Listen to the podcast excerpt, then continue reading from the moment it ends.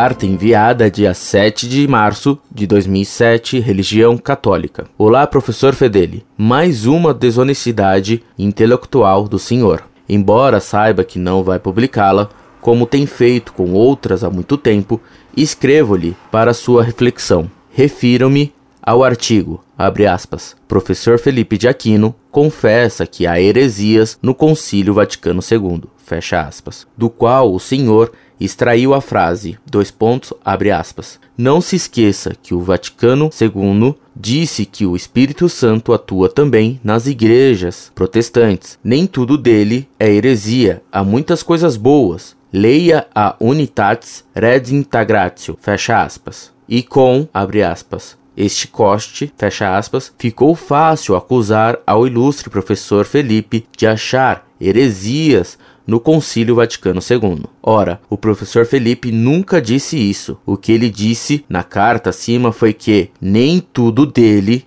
isto é, nem tudo do pentecostalismo é heresia, conforme a Unitatis Redintegration do Concílio Vaticano II. Mas quem está buscando só acusar, usa de má fé e não observa todo o contexto para tirar suas conclusões arbitrárias. Fique em paz.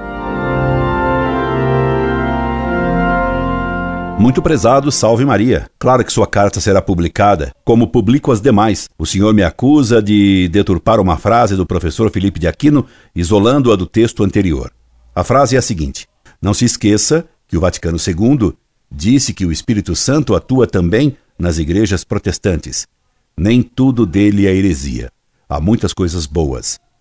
Leia a Unitatis Redintegratio. Conforme o senhor, a correta interpretação dessa frase seria a seguinte: nem tudo dele, isto é, nem tudo do pentecostalismo é heresia, conforme a Unitatis Redintegratio do Concílio Vaticano II. Posso até admitir que o professor Felipe de Aquino tenha se expressado mal e que ele continua a defender os erros do Concílio Vaticano II, o que seria lamentável, pois defender os erros do Vaticano II é bem pior do que se expressar mal. Se o senhor tem razão em sua análise, o professor Felipe continua defendendo o modernismo, que é condenado pela Igreja, modernismo que inspirou o Concílio Vaticano II. Se o professor Felipe está agora reconhecendo que o Vaticano II teve erros, constatar isso é elogiá-lo e não caluniá-lo por deturpação do pensamento dele. Teria esperança que o professor Felipe de Aquino tivesse começado a ver melhor a realidade, tanto que ele afirmou não pretender responder pelo padre Jonas Abib, que ele sempre defendeu. Se o senhor me permitir argumentar, veja que na frase em foco, não se esqueça que o Vaticano II disse que o Espírito Santo atua também nas igrejas protestantes, nem tudo dele é heresia, há muitas coisas boas.